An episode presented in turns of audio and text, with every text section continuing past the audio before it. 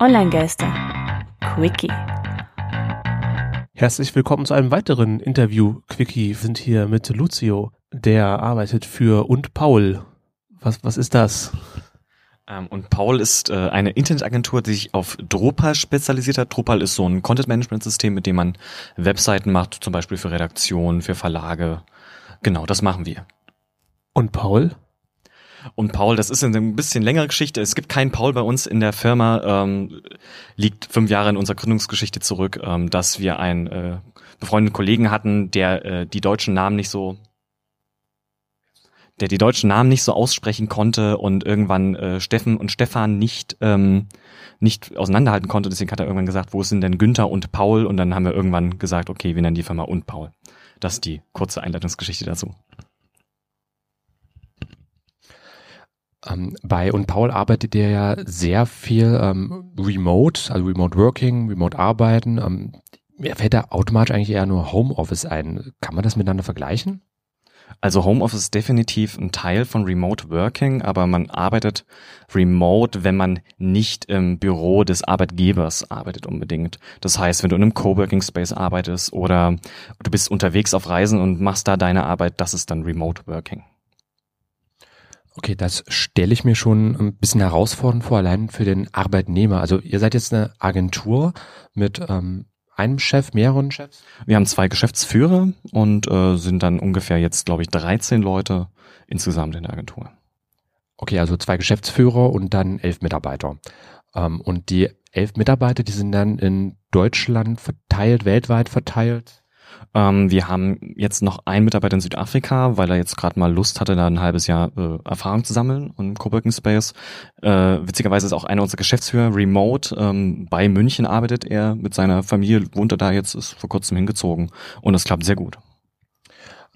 Okay, also wenn es bei euch funktioniert, ähm, es ist auf jeden Fall eine super Sache. Ich stelle es mir aber generell schon ähm, auch aus Arbeitnehmersicht ein bisschen schwierig vor. Ähm, ich weiß zum Beispiel eine Bekannte meiner Mutter, die ist in der Rentenversicherung tätig, die macht so Homeoffice, aber muss trotzdem zweimal in der Woche, einfach um die ja, fehlende Digitalisierung auszugleichen, weil eben sehr, sehr viel noch mit Papierakten läuft, muss trotzdem auf Arbeit. Ähm, sagt für sich selbst, finde ich sie super. Meine Mutter ist deutlich so, nee, ist nicht so meins. Ähm, ich weiß nicht, wie es bei euch gelagert ist. Also muss man da ein spezieller ähm, Charakter sein, um sowas machen zu können? Also man muss auf jeden Fall schon diszipliniert arbeiten können. Und das ist so die Grundvoraussetzung. Das heißt, man äh, muss auch im sogenannten Homeoffice äh, im Kopf so weit sein, dass es jetzt wirklich Arbeit ist, was man tut. Und natürlich muss auch die Branche und generell der Job dafür geeignet sein. Wenn ich, wenn ich jetzt ganz oft in ein zentrales Office muss wegen Papierkram, dann ist es natürlich schwierig, das die ganze Zeit remote zu machen. Da gibt es eben auch diese Teilzeitlösung, wie eben in der Versicherungsbranche dann. Äh, aber bei uns ist das eigentlich nicht der Fall. Wir können komplett remote arbeiten. Okay, also gerade für die Arbeitnehmer ist es dann ähm, eine sehr schöne Sache, wenn, also klar, dass die Branche einmal hergibt, ähm, dann von zum Beispiel zu Hause oder sonst wo arbeiten zu können. Ähm, aber ich, also ich, ich finde es eine super Sache. Ähm, ich stelle mir halt auch vor, manche haben dann vielleicht so ein bisschen Probleme ähm, damit. Ich kann mir auch vorstellen, vielleicht für den einen oder anderen Chef auch nicht so eine super Sache. Wie macht man das als Chef? Also gibt es außer eventuell zufriedenere Arbeitnehmer, zufriedene Angestellte durch die Vorteile noch andere Vorteile, noch andere gute Gründe für eine Firma, das anzubieten?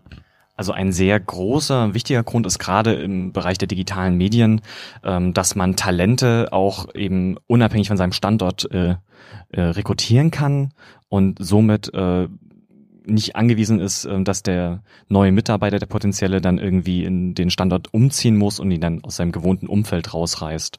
Ähm, also das ist ja immer relativ unattraktiv, gerade eben im Bereich neue Medien, bei uns speziell halt auch in der Branche, ähm, dadurch, dass es eben auch nicht notwendig ist. Und das ist schon ein Vorteil für einen Arbeitgeber, dass er sagen kann, ich kann jetzt auch Mitarbeiter eben aus einer anderen Stadt in Deutschland oder eben aus England äh, mir holen, der ist sehr gut und hat auch voll Lust, mit uns zusammenzuarbeiten.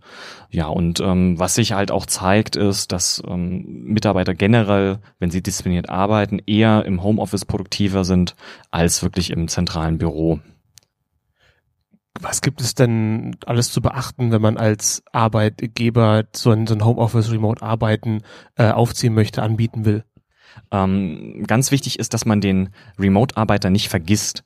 Ähm, das ist natürlich äh, erstmal ganz leicht, weil er eben nicht äh, physisch präsent ist während der Arbeitszeit. Ähm, und deswegen gibt es verschiedene Mechanismen, die wir äh, auch einüben und die viele auch, wie es auch viele andere machen. Zum Beispiel haben wir ein zentrales Kommunikationstool, ähm, Slack-Chat, wo wir auch jeder, äh, der äh, jetzt anfängt zu arbeiten und aufhört zu arbeiten, Hallo sagt und Tschüss und nicht Snapchat, sondern Slack Chat? Slack als Chat, genau, da habe ich mich jetzt ein bisschen unnötig ausgedrückt. genau, also die äh, App heißt Slack und wird auch von ganz vielen äh, Firmen schon genutzt, die eben auch remote arbeiten oder generell in äh, vielen Abteilungen miteinander kommunizieren müssen. Ähm, wenn wir jetzt gerade schon bei Tools sind, ähm, Slack hast du jetzt ja schon erwähnt, da gibt es auch noch verschiedene andere. Ich weiß, ähm, Yammer ist auch ein recht bekanntes so quasi Facebook für Unternehmen, äh, so ein bisschen in die Richtung gehend. Ähm, habt ihr da so eure geheimen Favoriten und was ist wofür vielleicht super geeignet? Also ich kann mir auch vorstellen, dass zum Beispiel so Videochats ähm, ja wahrscheinlich sehr, sehr wichtig sind, dass man auch einfach so irgendwie eine Verbindung aufbaut, denn immer nur Text von anderen zu lesen, ich glaube, da ist es ja auch schnell mal so, dass man den anderen dann vielleicht nicht mehr ganz als Person wahrnimmt, sondern ja nur noch als Textzeile. Also richtig, Videochat ist bei uns ein ganz wichtiger Bestandteil in der Kommunikation. Wir haben in unseren Projekten sogenannte Dailies, das sind ähm, tägliche Treffen, 15 Minuten in einem Videochat. Zum Beispiel ne, nutzen wir da Google Hangouts oder ein Tool, das nennt sich appear.in. Das ist ein Webtool. Das kann man die äh, Kommandozeile einfach eingeben im Browser und dann quasi ein gratis sofort Videochat haben. Und ähm, ja, dadurch äh, kommen wir jeden Tag in, ins Gespräch, auch wenn es nur eine Viertelstunde ist, äh, gerade im Projekt, wo stehen wir gerade, gibt es irgendwas, was dich blockiert, ähm, können wir dir helfen? Also ganz kurz diszipliniert und dann haben wir einmal die Woche noch einen sogenannten Weekly, wo jeder Mitarbeiter ähm, aus äh, den anderen Projekten auch mit äh, zusammenkommt und dann wird erzählt, was machen wir denn gerade, also ganz grob auch wieder, was ist in der Firma vielleicht aktuell mal nicht, äh, wo es sich nicht um Projekte dreht. Und dann haben wir noch einen Wissensaustausch, wo wir eben auch wieder im Videochat über Themen reden, die wir jetzt auf der Arbeit gar nicht behandeln, ähm, aber wir wollen ein bisschen Wissen immer noch in die Firma bringen und ähm, so haben wir auch ein bisschen unsere Unternehmenskultur aufgebaut. Okay.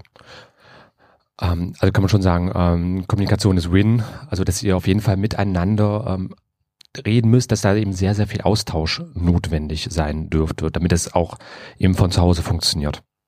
Genau. Ähm, und äh, du hast mich ja auch wegen den Tools noch gefragt. Also generell nutzen wir eben Slack als Chat-App, äh, Hangouts und Appear für die Videochats, aber wir nutzen natürlich auch ähm, Projektmanagement-Tools, weil wir durch diese Remote-Arbeit bedingt natürlich auch eine sehr strukturierte Arbeit haben müssen, damit jeder genau weiß, was muss gemacht werden. Wir haben jetzt nicht dieses typische Szenario, wo man sich vom Schreibtisch zu Schreibtisch einfach mal Aufgaben zurufen kann.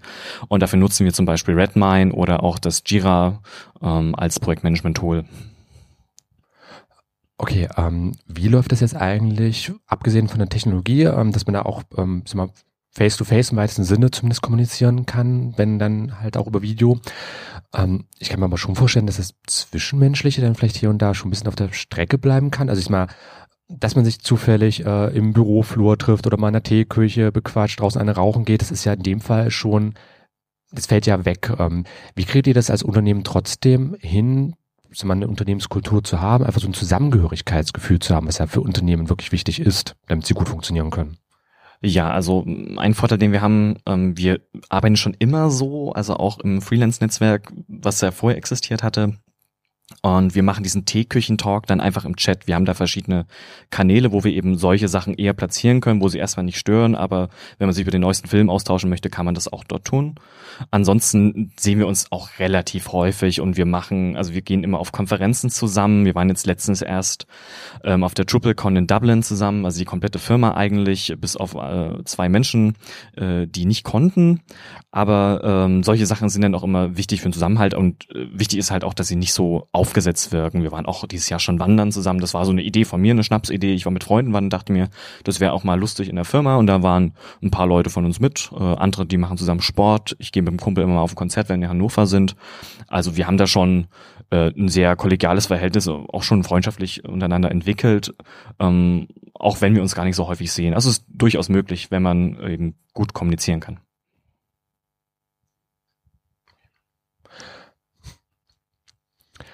Ähm, alles klar, dann kann Remote Working, Remote Arbeiten, Homeoffice, wie auch immer man es nennen möchte. Ich weiß, kann man da auch sagen, dass es so Synonyme meist, weitestgehend zueinander sind? Ich würde Remote Working wirklich als kleinen Überbegriff eher sehen und äh, Homeoffice aber ist wahrscheinlich eher verständlicher und eher gebräuchlicher, einfach in der Art und Weise zu arbeiten. Okay, also je nachdem, wie man es macht, Remote Working, zumindest als Schirmbegriff, der so über allem ein bisschen steht. Also eben alles, was man nicht direkt im Büro macht, sondern halt von woanders aus. Kann jetzt zum Beispiel auch schon der Immobilienmakler sein, der jetzt mal einen Vororttermin den ganzen Tag über hat.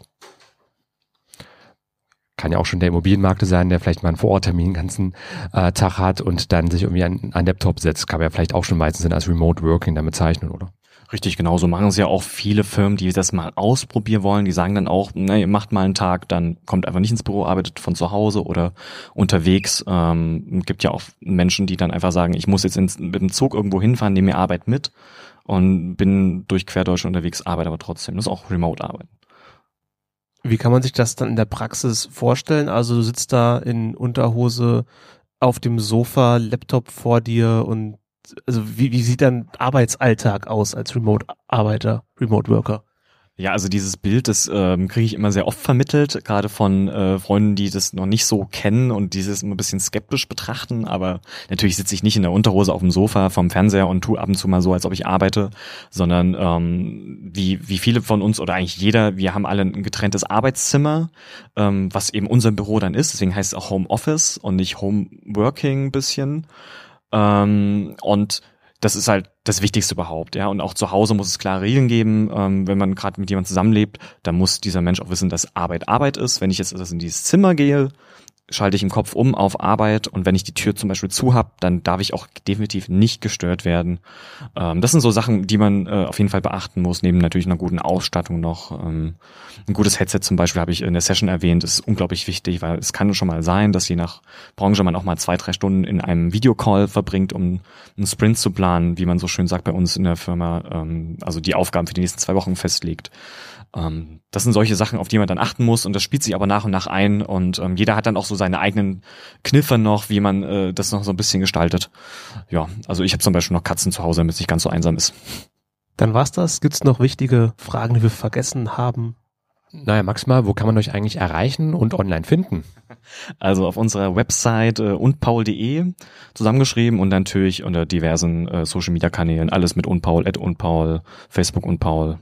Okay, kannst du uns vielleicht auch nochmal, ähm, falls dir direkt das einfällt, paar Ressourcen oder Webseiten nennen zum Thema Remote Working? Äh, Gibt es da irgendwie auch so, ich sag mal, den, die Adresse Nummer eins? Es gibt ein sehr gutes Buch von den Basecamp-Gründer, ähm, das nennt sich Rework, Re-Doppelpunkt-Work. Mir fällt nur gerade der Name des Autors nicht ein, aber wenn nach Rework bei Amazon schaut, findet man das. Okay, dann recherchieren wir kurz, packen das dann bei uns in die Show Notes, dann können unsere Hörer sich das nochmal anschauen. Rework, also RE Doppelpunkt und Work wie Englisch Arbeit. Alles klar, dann Lucio, vielen, vielen Dank dafür, dass du dir die Zeit geopfert hast, jetzt äh, zum Ende des Barcamps ähm, uns noch mal ein paar Fragen zu beantworten. Ja, von mir auch Dankeschön. Wir sehen uns dann in der nächsten Online-Geister-Folge. Wir hören uns in der nächsten Online-Geister-Folge.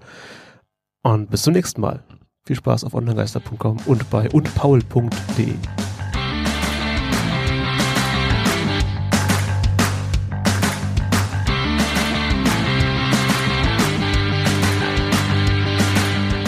Das war Online-Geister. Radio über Netzkultur, Social Media und PR. Von und mit Tristan Berlet und Christian Allner. Alle Links zur Sendung, Kontaktmöglichkeiten und das Archiv zum Nachhören gibt es unter www.onlinegeister.com.